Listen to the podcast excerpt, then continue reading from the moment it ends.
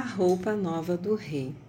Era uma vez um rei muito rico e muito prosa.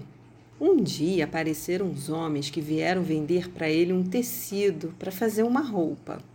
Mas antes de mostrar o tecido, eles disseram que era um pano tão fantástico, mas tão fantástico, que só as pessoas muito espertas conseguiam ver. Então eles abriram uma mala e começaram a tirar o tecido. Tirar o tecido? Que nada! Eles fingiam que tiravam, mas não havia nadica de nada na mala. Então, as pessoas que estavam perto do rei começaram a fingir que estavam vendo o pano para não se passarem por bobos. E o rei o rei também não queria se passar por bobo, então ele fingia que estava vendo tecido. Que maravilha!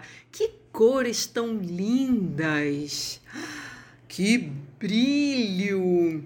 E quanto mais o rei fingia que estava vendo alguma coisa, mais as pessoas também fingiam. É muito lindo! É fantástico! Fantástico!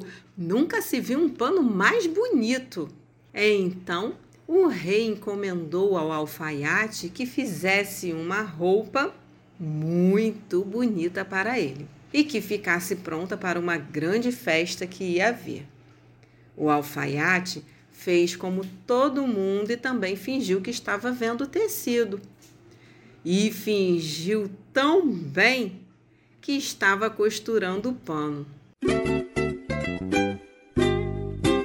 E também que experimentou a roupa no rei e tudo, e no dia da festa, o alfaiate ajudou o rei a vestir a roupa que não existia.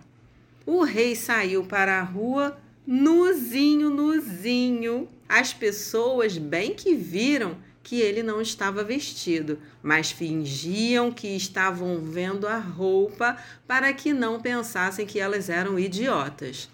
Só que no meio do povo havia uma criança que não estava nem ligando que achassem que ela era boba e começou a gritar: Olha só, o rei está nu, o rei está nu, olha lá! As pessoas em volta diziam: Cala a boca, vão pensar que você é tola. Mas a menina nem ligava. O rei está nu, está nuzinho da Silva. E então todos perceberam que tinham sido enganados, que eles eram muito bobos por repetir o que os outros diziam. E o rei também percebeu e saiu correndo para o palácio muito envergonhado. Que bobo que eu sou! Se eu tivesse dito o que pensava, não teria feito papel de bobo. E assim termina essa história, que saiu por uma porta, entrou pela outra, e quem quiser que conte outra. E aí, gostaram? Querem saber mais dicas de leitura? Querem assistir a contação de histórias e muito mais? Procura lá no Instagram, Historiarte Brincante. Vou adorar receber todos vocês.